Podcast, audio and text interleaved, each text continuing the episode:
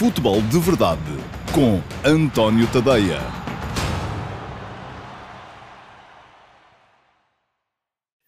Olá, muito bom dia a todos. Eu sou António Tadeia. Este é o uh, QA, pergunta e resposta de sábado, dia 3 de outubro de 2020. Uh, primeiro QA do mês de outubro, a QA de uma semana que se seguiu uh, à eliminação de Sporting Clube Portugal e Rio Ave Futebol Clube da Liga Europa. Portugal fica com apenas três equipas nas competições europeias deste ano: Futebol Clube Porto, Sport Clube Benfica e Sporting Clube Braga.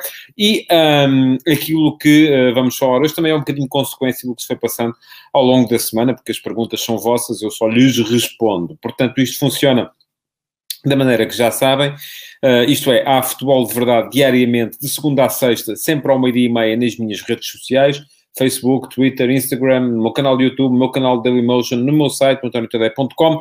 Um, durante as emissões, vocês podem fazer perguntas uh, nas caixas de comentários, podem fazê-las também um, depois, uh, para o caso de não terem conseguido ver as emissões em direto, continuam a poder deixar as vossas perguntas e depois, ao final do dia de sexta-feira, um, eu pego nas perguntas que, foram, que não foram respondidas nos diretos, porque algumas uh, vão sendo respondidas nos uh, diretos, um, e seleciono as melhores e dou-lhes resposta para uma emissão que passa ao sábado, ao meio-dia e meia, no meu site apenas e no meu canal Dailymotion do QA. É isso que vai acontecer hoje. Tenho aqui uh, uma dúzia de perguntas uh, das que foram ficando desta semana para uh, responder durante esta emissão e um, ehm, vou arrancar já com elas, começando por uma primeira pergunta que vem do Pedro Miguel Stark. Olá, Pedro, muito bom dia. Está aqui a dizer que tem o dístico de maior fã, portanto, é uma das pessoas que acompanha com mais regularidade o futebol de verdade.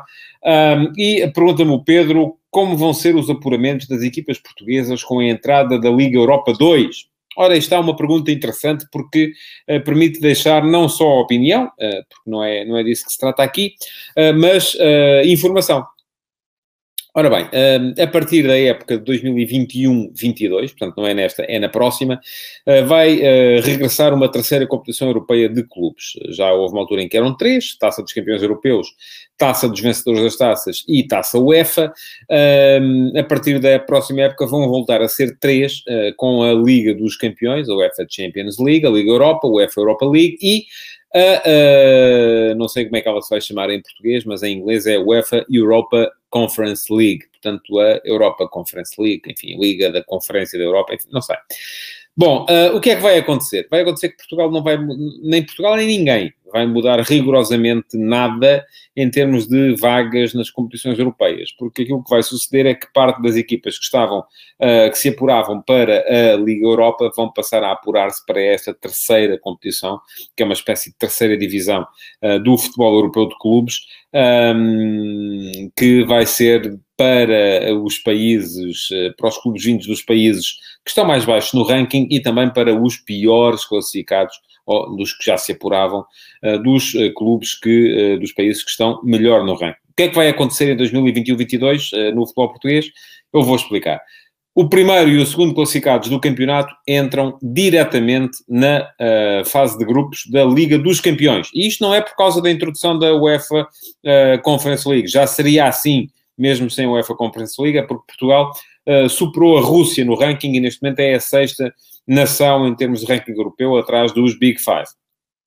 Depois, uh, o terceiro classificado no campeonato português, na Liga Portuguesa, uh, qualifica-se, tal como se qualificaria na mesma, para a terceira pré-eliminatória da Liga dos Campeões. Aquilo que fez o Benfica este ano, só que era segundo. A partir do ano que vem, porque superámos a Rússia, vai passar a ser o terceiro. Isto é, primeiro e segundo diretos na fase de grupos da Champions, terceiro um, na terceira pré-eliminatória da Champions, com duas eliminatórias para superar, antes de chegar também, se o conseguir, à fase de grupos. Depois, uh, o uh, vencedor da Taça de Portugal vai direto para a fase de grupos da Liga Europa. E à partida será a única equipa uh, portuguesa com qualificação para a Liga Europa, a não ser que caia alguma se o terceiro classificado uh, do campeonato português fracassar, como fracassou este ano o Benfica, na terceira pré-eliminatória ou no play-off da Champions League, cai também para a Liga Europa e ficarão então duas equipas na Liga Europa, porque à partida vai ficar apenas uma, correndo tudo bem, que é precisamente o vencedor da Taça de Portugal. Depois, o quarto classificado do Campeonato Português e uh, o quinto classificado do Campeonato Português uh, vão, ou o sexto, ou o quinto e o sexto, se entretanto o vencedor da taça uh, for um dos primeiros quatro do campeonato, vão diretamente para esta nova competição, a UEFA Conference League. Um, sendo que o uh, melhor entra na terceira pré-eliminatória, ou seja, uma, duas antes da, da, fase de grupos, e o segundo melhor entra na segunda pré-eliminatória, uh, ou seja, ainda com três eliminatórias para passar até chegar à fase de grupos. Portanto, não muda grande coisa, a única coisa que muda é que uh, duas das equipas portuguesas vão uh, estar duas das seis equipas portuguesas que vão estar envolvidas nas, na, nas competições europeias no próximo ano, vão ficar logo imediatamente restringidas a esta terceira competição, a UEFA uh, Conference League. É assim que vai ser. Uh, as mudanças não são muitas, são ainda assim significativas, porque esta terceira. Pois há, vai haver aqui um esquema de passagem de equipas, como já existe neste momento entre a Liga dos Campeões e a, a Liga Europa, isto é, os terceiros classificados na fase de grupos da Liga Europa e as equipas que são eliminadas nas pré-eliminatórias, um, perdão, os terceiros classificados na fase de grupos da Liga dos Campeões e as equipas eliminadas nas uh, pré-eliminatórias da Liga dos Campeões passam para a Liga Europa, o mesmo vai acontecer entre a Liga Europa e a Conference League, isto é, os, as equipas eliminadas uh, nas pré-eliminatórias da Liga Europa e os terceiros classificados da fase de grupos da, da Liga Europa vão passar uh, para a fase de grupos da Conference League. Portanto, aquilo que aconteceu, por exemplo, ao Sporting e ao Rio Ave esta semana, não aconteceria se fosse na próxima época, porque uh, iriam ter a possibilidade de uh, passar, continuar na Europa, mesmo que fosse numa competição abaixo um, das, da hierarquia da, da UEFA. Bom, mais uma pergunta para hoje, a segunda vai para o Filipe da Silva Pereira, esta veio via Instagram, e há uma questão é que as perguntas no Instagram, porque há aqui uma, uma incompatibilidade entre o StreamYard, que é a plataforma que usamos, e o Instagram. Um, eu, nós conseguimos pôr o Instagram no ar, mas não conseguimos meter no ar perguntas no Instagram, nos diretos, portanto, elas ficam sempre guardadas para o QA e é o que vai acontecer com esta pergunta do Filipe da Silva Pereira. Obrigado, Filipe, pela sua pergunta, bom dia. E pergunta-me o Filipe, em termos táticos, o que poderá acrescentar Tabata ao Sporting? Olha, eu acho que não será tanto em termos estáticos, até porque a ideia de Tabata entrar no Sporting é, com certeza, se for eh, titular, para jogar numa daquelas posições de, de segundos avançados uh, dos uh, jogadores que estão. Uh, enfim, o Sporting joga com três na frente, um avançado mais central, dois uh, Ladialo, um, e estes são, à partida, os jogadores que são mais chamados a, a, a servir o, o ponta de lança, uh, às vezes a ganhar os corredores laterais, mas sobretudo a jogarem também muito por dentro, e aquilo que trará Tabata, com certeza, é alguma qualidade nas bolas paradas, ele, aí na definição. Ele foi um dos melhores assistentes do último campeonato, fez oito assistências na última liga, eh, foi o quarto classificado em termos de assistências no campeonato, fez mais assistências do que qualquer jogador do Sporting, só porque Bruno Fernandes saiu uh, a meio da época, e, um, portanto, acho que é sobretudo isso que o Sporting pretende uh, desta, deste jogador que foi buscar ao Portimonense e que uh, foi a última aquisição anunciada pelos Leões esta época. Mais uma pergunta para hoje, esta vai para o Diogo Gomes. Olá, Diogo. Uh, e aliás, esta tem muito a ver com a última que aqui entrou. E pergunta-me o Diogo a confirmar se o negócio de Tabata por 5 milhões não seriam mais bem empregos e suficientes num ponta de lança de qualidade que o Sporting realmente precisa? Uh, Diogo, percebo a ideia. Acho que o Tabata está a ser comprado muito acima, ou um pouco acima, até porque os 5 milhões são por 50% do passe apenas, é? Muito acima daquilo que é o seu real valor neste momento no mercado, uh, mas não me parece que com 5 milhões o Sporting conseguisse ir buscar um ponta de lança uh, da qualidade de que realmente precisa. E aqui a questão não tem tanto a ver com qualidade, do meu ponto de vista, tem mais a ver com ideia, com aquilo que Ruben Amorim quer do seu ponta de lança, do avançado de centro que é um jogador que uh, deveria ser mais ou menos Vieto, perdão, devia ser mais ou menos Vieto, pelas características de Vieto, que é um jogador que baixa para o espaço entre linhas, que dialoga com os médios, que aparece no processo de criação, mas um Vieto com golo, que é coisa que Vieto não faz, e ainda no jogo se, viu isso no jogo contra o uh, Lask no último, na última quinta-feira. Portanto, uh, se formos a ver, explorar, por exemplo, a um excelente finalizador, um, custou um pouco mais do que isso, mas não é o jogador de que Ruben Amorim quer pelas suas características, não tanto pela qualidade de finalização. e um jogador, ou seja, um Vieto, se Vieto já custou aquilo que custou, um, e foram, salvo erro, 10 milhões, uh, um Vieto com golo, com certeza custaria muito mais do que isso, não seria por 5 milhões. Agora, se me disser que em vez de andar a gastar 5 milhões neste, 5 naquele, 5 no outro, 5 no outro, e a vender depois este por 5, aquele por 6, aquele por 7, que isso só faz é mexer o dinheiro, eh, já se sabe, não é? Eh, se o Sporting tivesse investido tudo num jogador ou em dois, se calhar estaria muito mais bem servido. É verdade, sim, senhores. Mais uma pergunta para hoje, para o Mateus Bastos. Olá, Mateus, muito bom dia, obrigado pela sua pergunta. Esta vem via YouTube. E esta pergunta, é preciso enquadrar, foi feita antes do jogo de quinta-feira. Uh, porque os adeptos do futebol têm muito, são muito isto, não é? Quando a equipa ganha, uh, passam fases de euforia, quando a equipa perde, passam fases de depressão. E o Mateus, a seguir às vitórias sobre o Aberdeen e o. Uh, e nem sei se o Mateus é sportingista, mas hum, presumo que sim. Uh, a seguir às vitórias sobre o Aberdeen e o Passo de Ferreira, fez esta pergunta, se calhar uh, hoje já não a faria, depois do Sporting ter sido afastado com estrondo pelo Lask. E pergunta ao Mateus, Nuno Mendes poderá brevemente chegar à seleção que tanto precisa de um grande lateral esquerdo? Olha, Mateus, eu acho que o Nuno Mendes ainda precisa de crescer. O Nuno Mendes tem 18 anos, é preciso ter isso em conta. Parece um excelente jogador e já o disse aqui algumas vezes, ou aqui ou no Futebol de Verdade, que de todos os miúdos que foram promovidos por Ruben Amorim à equipa principal, acho que o Mateu, o, perdão, o Nuno Mendes é o jogador com mais qualidade, potencial. Mais do que Eduardo Quaresma, mais do que Mateus Nunes, mais do que o Tiago Tomás. Um, Parece-me ser de todos eles aquele que pode chegar ou que tem condições para chegar mais longe.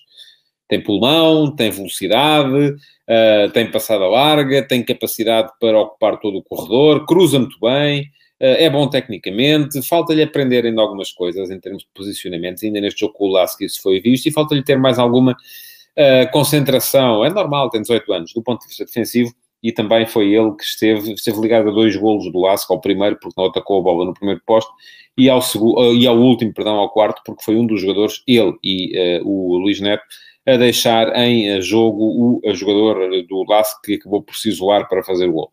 Uh, portanto, acho que é cedo. Para já ele está a fazer o seu percurso, já está numa equipa uh, no escalão acima do dele, ele é júnior e está a jogar no escalão de sub-21, foi chamado para a seleção de sub-21, uh, portanto vamos dar-lhe tempo para ver se ele confirma ou não estas, estas qualidades. Mais uma pergunta para hoje, para o Gésio Rodrigues. Olá, Gésio, obrigado pela sua pergunta, bom dia.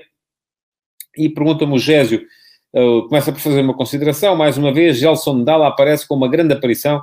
Pergunto-lhe porquê, uh, porquê é que este jogador não, nunca teve sequer hipóteses uh, de participar numa pré-época com o Sporting, uma vez que no seu primeiro ano na equipa B fez 17 golos. Olha, Jéssica, eu acho que nestas coisas uh, é um bocadinho aquela ideia do mais vale cair em graça do que ser engraçado. Enfim, acho que o Gelson Dalla, de facto, merecia ter tido outro tipo de oportunidades. Agora, também me parece que as características do Gelson são muito mais de um jogador de equipa que aposta mais em momentos de transição do que de um jogador de equipa que aposta mais em momentos de ataque posicional. Não é propriamente um ponta de lança... Hum, daqueles de referência. Também o Sporting não joga com ponta de lança de referência. Parece-me a mim que, de facto, eh, podia e devia ter sido testado e que o Sporting muitas vezes perde muito depressa a paciência com os miúdos que, que vai uh, uh, produzindo e que vai tendo em casa. E depois, às vezes, acaba por querer recuperá-los. Já se está a ver agora, por exemplo, o interesse que aparentemente o Sporting chegou a ter em Ricardo Jogaio, que foi dispensado para o Braga e que agora aparentemente já interessaria para, para, para voltar. Um, há outros jogadores que não foram tendo as oportunidades todas que se calhar justificavam, ou porque não foram bem trabalhados, ou por falta de paciência, ou no caso, por exemplo, do Mateus Pereira, um, porque não houve ninguém no clube que fosse capaz de compreender as circunstâncias e as peculiaridades do jogador, que precisava de um trabalho a nível psicológico que nunca foi feito, um, e isso acabou por custar o não aproveitamento em termos desportivos de um jogador que depois à chegada à Inglaterra, acabou por mostrar a sua, a sua utilidade no West Bromwich. Uh, portanto, parece-me que Gelson Dalla também é mais um daqueles que, de facto, podia ter tido uh, uma outra oportunidade para jogar na equipa do Sporting e isso nunca aconteceu. Em, vale a verdade, é preciso dizer que na altura em que Gelson Dalla um, chegou a andar por lá, Sporting tinha um plantel muito superior àquele que tem neste momento e que era mais difícil ao Jason Dalla conseguir as, o espaço para poder vir a ser testado. Mais uma pergunta para hoje, vai para o Nuno Cunha. Olá, Nuno, bom dia, obrigado pela sua pergunta também. Pergunta-me Nuno, tanta regulação e controlo nos cursos de treinadores, mas e os agentes de futebol? Quando haverá algum controlo e preocupação? Sim, Nuno, hum, tem razão. É aquilo que eu lhe posso dizer. Devia haver mais controle, devia haver mais preocupação. Há muita gente que não faz a mínima ideia do que anda a fazer, há muita gente a abusar, há muita gente a esticar demasiado a corda, há muita gente a aproveitar-se da ingenuidade dos clubes, há muita gente a aproveitar-se da desonestidade de alguns dirigentes que passam pelos clubes e, portanto, há muito dinheiro mal eh, parado nesta questão das transferências no futebol. Agora, é preciso perceber uma coisa. A FIFA, que é quem uh, pode regular o futebol a nível mundial, uh, só pode fazer leis para o futebol. Isto é, a FIFA pode perfeitamente definir que um treinador que não tenha determinado uh, nível de qualificação, não tenha feito determinado curso, não pode sentar-se no banco e não pode uh, dar. Porque isto passa-se num espaço confinado que é o campo de futebol. A FIFA, por exemplo, já não pode impedir os treinadores que não têm curso de dar os treinos, de dar as palestras aos jogadores nos hotéis, de estarem presentes no, mesmo no balneário pode impedi-los de se levantarem para dar ordens no banco, enfim, por aí afora, não é? E da mesma forma, as negociações de jogadores de futebol são, neste momento, têm, tudo, têm mais a ver com o negócio do que com o futebol. E não há nada que as autoridades do futebol possam fazer para impedir isso, porque o dinheiro é muito. E porque aparecem os fundos de investimento, e porque aparecem as. Uh, uh, a FIFA pode fazer é proibir o chamado TPO, o Third Party Ownership, proibir que os jogadores sejam inscritos quando os seus espaços são detidos por terceiras partes, eh, seja por uh, indivíduos, seja por. Uh, enfim, seja quem for, mas não consegue de todo impedir que um clube negocie com o outro um ativo, um jogador, por intermédio de um determinado agente. Já houve tempo em que isso aconteceu, mas precisamente por ser absolutamente ineficaz, uh, os tais cursos de, de, de agentes e o, o, o, licenciamento enquanto agente FIFA uh, deixaram de ser exigidos porque ninguém consegue controlar. É absolutamente incontrolável. Estamos a falar do mundo da alta finança a nível global. E, portanto, é algo que é absolutamente incontrolável. É menos controlável do que perceber, por exemplo, se o Mário Silva ou o Ruben Amorim, só para falar dos dois que estiveram em jogo na quinta-feira uh, e que não têm o nível UEFA Pro, uh, o quarto nível de treinador, uh, se dão os treinos ou se falam com os jogadores a caminho de casa ou nas academias, porque isso não dá para controlar. E, portanto, como não dá para controlar, a única forma de estabelecer aqui alguma paridade é não controlar a nível mundial. Que é mau, é, que era bom que o dinheiro do futebol começasse a ser um bocadinho mais controlado, era, Uh, não vejo como, porque, enfim, isto não se passa só no futebol, passa-se na banca, passa-se nos seguros, passa-se na medicina, passa-se em todo o lado. É o mundo que temos e é assim que está o mundo e é assim que o dinheiro vai, de facto, circulando para cá e para lá. Mais uma pergunta para hoje para o Luís Chel Pires. Olá, Luís, bom dia, obrigado pela sua pergunta. Pergunta-me, Luís, e passamos a, a ter perguntas mais viradas para o Futebol Clube do Porto. Alex Teles, Otávio, Marega, Sérgio Oliveira acabam um contrato no próximo ano. Acha que o Porto irá conseguir renovar com algum deles? Olha, Luís, isto é um bocadinho de futurologia, não é? Estar aqui agora, ah, se eu soubesse, não é?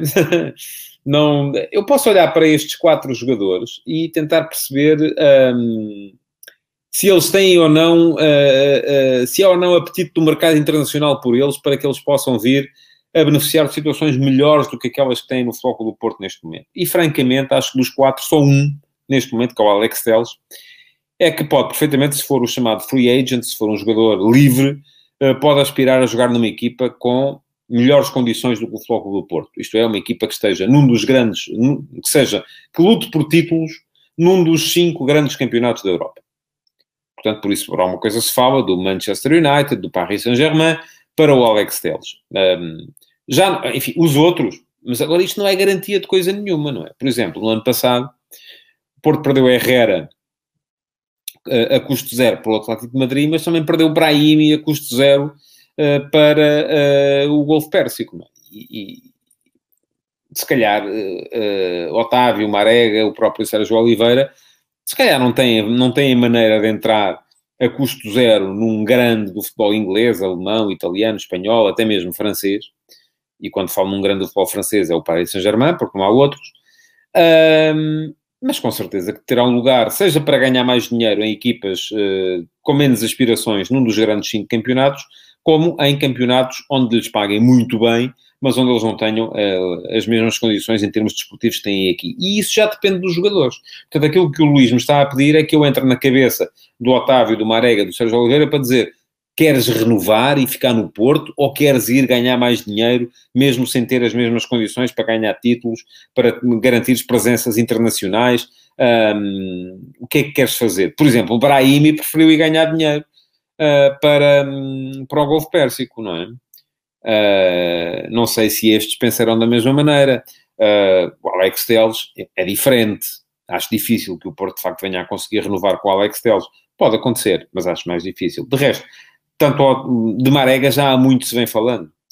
E Marega, mesmo que consiga entrar num clube de campeonato francês ou num clube de campeonato inglês, um, nunca será um clube, Marega não vai, não, vai, não vai ser contratado pelo Paris Saint-Germain, nem pelo Manchester City, nem pelo Liverpool, nem pelo United, nem, isso não vai acontecer.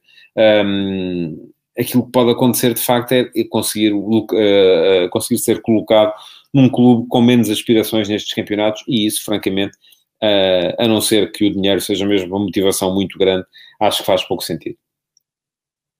Pergunta interessante esta do Pedro Nogueira, uh, que veio via YouTube, e diz-me o Pedro Nogueira, ouviu o Mr. Vitor Oliveira dizer que o Porto defende como equipa pequena. Pode comentar, e o Pedro apressa-se a dizer, não entendi como crítica, mas sim como qualidade. Olha, Pedro, eu também não sei o que é que o Vitor Oliveira pensava quando, quando disse isso. Mas assim, de repente, não me parece que o Porto defenda como equipa pequena. Enfim, se a ideia é dizer que os jogadores do Porto, e, e diz-me o Pedro, que entendeu como qualidade, um, defendem com garra, com alma e com vontade, como as equipas pequenas, sim, mas isso não me parece que seja uma característica própria de equipas pequenas. Um, agora, o Porto tem comportamentos defensivos Uh, que não se vê na maior parte, para não dizer na generalidade das equipas pequenas, vai apertar o adversário lá em cima da baliza dele, um, faz uma pressão uh, alta, intensa, asfixiante, coisa que a maior parte das equipas pequenas não fazem. Uh, portanto, eu diria que não, acho que o Porto não defende como equipa pequena. Defende, sim, com garra, com alma, com intensidade, e isso é próprio das equipas que defendem bem, sejam elas grandes ou pequenas. Mais uma pergunta para hoje, para o Sandro Castanho, veio via Instagram. Uh, e pergunta-me o Sandro, Tiquinho Soares, Mateus, uh, eu creio que ele quererá dizer Mateus, enfim, nem sei quem será, Mateus Magalhães, e Gabriel Pires poderão chegar à seleção portuguesa? Uh, olha, Sandro, eu não sei se poderão, mas não creio que vá acontecer. aconteceu já muito recentemente com o Uh, Mateus Magalhães será o guarda-redes do Sporting Clube Braga, deve ser, enfim, Mateus, uh, não, não, por acaso não tenho aqui uh, de, de, cabeça o último nome dele, um, mas ia dizer, aconteceu recentemente com o Diego Souza, já tinha acontecido antes com Pepe, como tinha acontecido com o Deco, um, noutros tempos, com outros selecionadores, como aconteceu com o Lee também com outro selecionador, Uh, e, à partida, aquilo que eu lhe posso dizer é que não estou a ver uh, o Fernando Santos a recorrer a estes jogadores uh, por uma razão muito simples. Eu acho que o Fernando Santos pensa um bocado como eu nestas coisas, é que um, a nacionalidade do jogador, podendo eles ser considerados portugueses, porque têm todo esse direito em termos legais, mas uma coisa é serem portugueses em termos legais, outra coisa é serem portugueses em termos futebolísticos. E a seleção portuguesa tem mantido uma... Tem mantido uma coerência que faz com que, por exemplo, eu acho que Pepe e Deco são futebolisticamente portugueses. Porquê? Porque vieram para Portugal jogar futebol com 18 anos. E então acho que dificilmente uh, se olhará para eles e não se, se lhe reconhecerá uh, que, em termos futebolísticos, são portugueses. Uh, o próprio Diego Souza veio muito cedo para Portugal, veio jogar para as divisões secundárias. nos jogadores de que fala, o Soares, o Mateus e o Gabriel Pires, não me parece que isso aconteça. Portanto, eu acho que convocá-los seria sempre aquilo que eu chamaria um chico espertismo. E depois, há também outra questão que é perceber se eles fazem falta. E eu acho que não fazem. Portugal tem neste momento, em termos de guarda-redes, tem uh, pelo menos dois excelentes guarda-redes no Rui Patrício e no António Lopes. Se formos pensar em jogadores para a posição uh, que, é, que, é, ocupada pelo Gabriel, posição de uh, médio, centro, vamos lá, e Portugal joga com dois, a quantidade de jogadores de qualidade que ali há também não deixa grandes uh, dúvidas, não é? Há, pelo menos assim de repente, há o Danilo, há o William, há o Ruben Neves, há o João Moutinho, Uh, e há mais uma série deles que uh, não têm sido tão frequentes como agora regressou o Renato Sanches, mas há uma série deles que também estão em condições de ocupar esta posição e há outros a aparecer. Uh, o próprio Sérgio Oliveira, de que já falei aqui no programa, também é uma possibilidade e, aliás, foi convocado para a última lista do Fernando Santos. Um, quanto à posição de ponta de lança, que historicamente foi aquela que mais dificuldades causou nos últimos 30 anos de futebol em Portugal, Uh, também me parece que não estamos nada mal neste momento, porque Ronaldo está a ocupar essa posição e depois, enfim, vamos lá ver. Temos o André Silva que marca em todos os jogos do, do, do, do campeonato alemão que faz pelo Eintracht. Uh, temos o próprio Gonçalo Paciência, que enfim, agora com mudança de equipa, veremos como é que ele se vai dar. Uh, temos uh, o Gonçalo Guedes, temos o Jota, que marcou na estreia pelo Liverpool. não me parece que o Soares, que ainda por cima o Foco do Porto está acabou de mandar para, para a China, que faça muito sentido na seleção portuguesa neste momento. Mais uma pergunta para hoje, para o Ricardo Gorito Meira, que veio, veio via YouTube. Olá, Ricardo, bom dia, obrigado pela sua pergunta. E pergunta-me o Ricardo, será neste momento o Ruben Dias o melhor central português? E que futuro espera, visto que já tem uma capacidade enorme e com boas perspectivas de evolução? Olha, Ricardo, eu para responder à sua primeira pergunta digo-lhe que sim. Acho que, para mim, Rubem Dias é neste momento o melhor central português. Uh, mas ainda precisa da experiência do Pepe ao lado dele. E os dois fazem uma dupla extraordinária que tem estado em grande nível nas últimas partidas da seleção nacional. Depois, acredito que, que, que no Manchester City com Guardiola, se jogar, e eu acredito que vai jogar, um, o Ruben pode evoluir, sobretudo nos comportamentos com bola, e pode tornar-se um jogador mais inteligente, mais trabalhado, uh, pode vir ainda a crescer, sim. Portanto, acho que Portugal está ali muito bem servido.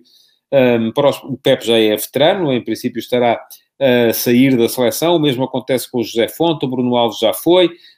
Um, creio que uh, faltará então encontrar uh, o jogador que, em termos futuros, vai fazer dupla com o Rubem Dias uh, na seleção nacional.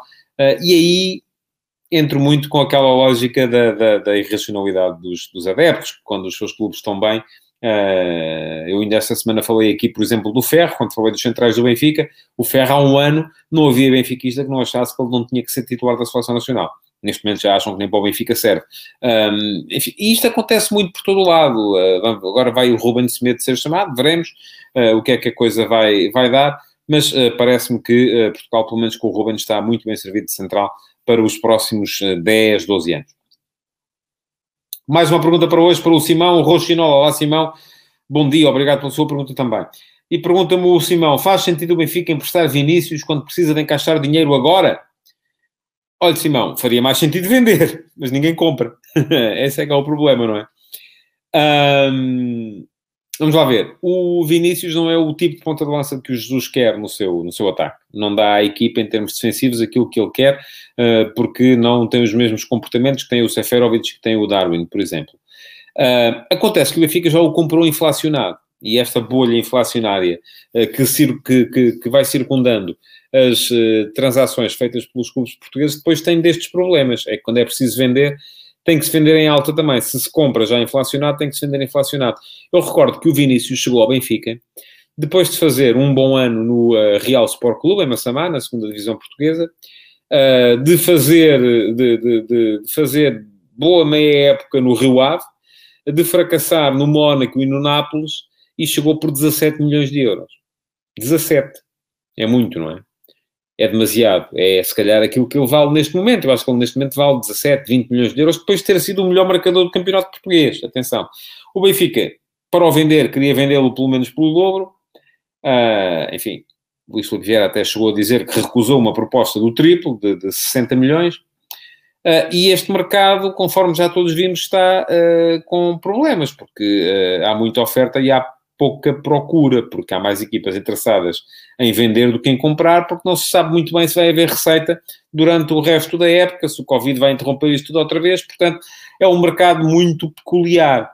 Assim sendo, a única solução que o Benfica teve para não desvalorizar o jogador, que era isso que ia acontecer, se ele ficasse na luz, ia jogar pouco e ia desvalorizar, uh, foi mantê-lo emprestado, receber algum dinheiro, poupar o salário e ver se, uh, se as coisas lhe correrem muito bem, e acho difícil, porque há sempre Harry Kane, uh, eventualmente o Tottenham investe na sua contratação quando acabar este período de empréstimo. Mais uma pergunta para hoje, vai para o Ricardo Freitas. Olá, Ricardo, bom dia, obrigado pela sua pergunta também. Pergunta-me o Ricardo, o que pensa sobre o Sérvia número 8? E acrescenta ele: penso que seria uma adaptação interessante. Sérvia é intenso, verdade. Sabe defender, verdade também. Sabe progredir com bola, também é verdade, embora seja diferente fazê-lo no corredor eh, lateral ou no corredor central. É rápido, também é verdade. É inteligente taticamente, enfim, tenho mais uh, uh, reservas a este respeito. E acrescenta o Ricardo: podia ser um novo Enzo Pérez. Olha, uh, Ricardo, tudo aquilo que diz é verdade, Uh, eu tenho duas dúvidas para subscrever esta sua sugestão, que me pareceu muito interessante, ainda assim. A primeira tem a ver com complexão física. Apesar de tudo, o Enzo Pérez era um jogador que tinha um físico diferente daquele que tem serve, e daí eu dizer que uma coisa é jogar no corredor lateral, outra coisa é jogar no corredor central. No corredor central há mais choque, há mais duelos, há mais intensidade. não será tão fácil um jogador adaptar-se para jogar por ali. A segunda tem a ver com a capacidade de passe e a agilidade de passe. Não é só o ser capaz de passar a bola, saber passar, saber receber, enfim. É também a agilidade, a rapidez com que se. Porque uma coisa é um jogador ser rápido, outra coisa é um jogador ser rápido a circular. E ser rápido a circular é fundamental para quem joga naquela posição uh, no, uh, no meio-campo de uma equipa de Jorge Jesus. Tenho dúvidas que a coisa resulte. Não acho que seja uma parvoíça aquilo que está a sugerir, mas. Uh, acho mais duvidoso, sobretudo por questões físicas, porque Sérvio não é de todo um jogador que tenha condição ou capacidade para poder dar um médio, ainda assim, com grande complexão física. Última pergunta para hoje vai para o Bruno Pinho. Olá, Bruno, bom dia, obrigado pela sua pergunta também. e pergunta-me o Bruno, o Bruno, o Bruno, o Bruno Pinho, sobre o Ruben Semedo, pensa que seria um upgrade no plantel do Benfica? Não acha que é um central com grandes qualidades, mas propenso demasiadas vezes a erros infantis? Olha, Bruno, uh, eu gosto do futebol do Ruben Semedo. Acho que o Ruben Semedo é um central de grande qualidade e uh, lembro-me até, inclusive, de Jorge Jesus, ainda no Sporting, ter dito, quando foi buscar ao Vitória Futebol Clube, após uh, o período em que o jogador esteve lá emprestado, que ele seria o futuro central da Seleção Nacional. Não sei se vai ser ou não, ainda há bocado falámos aqui disso, está vago um lugar para fazer dupla quando Pep se aposentar, para fazer dupla com Rubem Dias. Uh, não sei se vamos ter dois Rubens, o Rubem Dias e o Rubem Semedo, uh, mas uh, a verdade é que vejo nele condições para isso. É rápido, é bom no desarme, é impactante em termos de um, físico, não vira a cara à luta nem aos duelos. Falta-lhe uma coisa, se calhar, que é concentração. Acredito que sim. Mas o problema dele, no meu ponto de vista, nem sequer. E acho que estamos todos muito condicionados por todos os problemas que o Ruben Semedo teve em Espanha fora de campo. Uh, porque me parece que uh, dentro de campo isso não tem. Não, não, não, não, creio que se lhe possam apontar grandes erros, assim, os tais erros infantis. Ele cometeu erros infantis, sim, mas em termos de comportamento fora de campo, dentro de campo não me parece que isso tenha acontecido assim tantas vezes. Portanto, uh, para lhe responder, acho que sim, acho que a contratação do Ruben Semedo podia ser um upgrade, até porque é ele que Jorge Jesus quer. Agora, também já o disse esta semana aqui no Futebol de Verdade, que me parece que o Benfica está a ficar com centrais a mais, não é? Uh, reparem, se Jorge Jesus joga com dois, e se já lá estão o Otamendi, o Vertonghen, o Ferro, o Jardel, o Morato, que é, enfim, está na equipa B, mas pode sempre ser chamado para uma emergência, e ainda vem mais o Ruben Semedo, aquilo que vai acontecer é que, eh, muito provavelmente, uh, vai ser roubado aos miúdos, neste caso ao Ferro e ao Morato, que são os centrais de futuro da equipa do Benfica, a possibilidade de jogarem uh, ou de sequer acumularem minutos. Uh, e assim eles não vão crescer e assim não vão, não vão ser melhores jogadores no futuro e o Benfica está a, torpedear a sua própria capacidade para melhorar os ativos que tem dentro de casa. Portanto, acho que, e já, já o disse aqui esta semana também, Ruben Smith fará sentido, uh, Otamendi também faz sentido, mas provavelmente, na minha opinião, não fazem sentido os dois. É isso que eu acho. Uh, era um ou outro.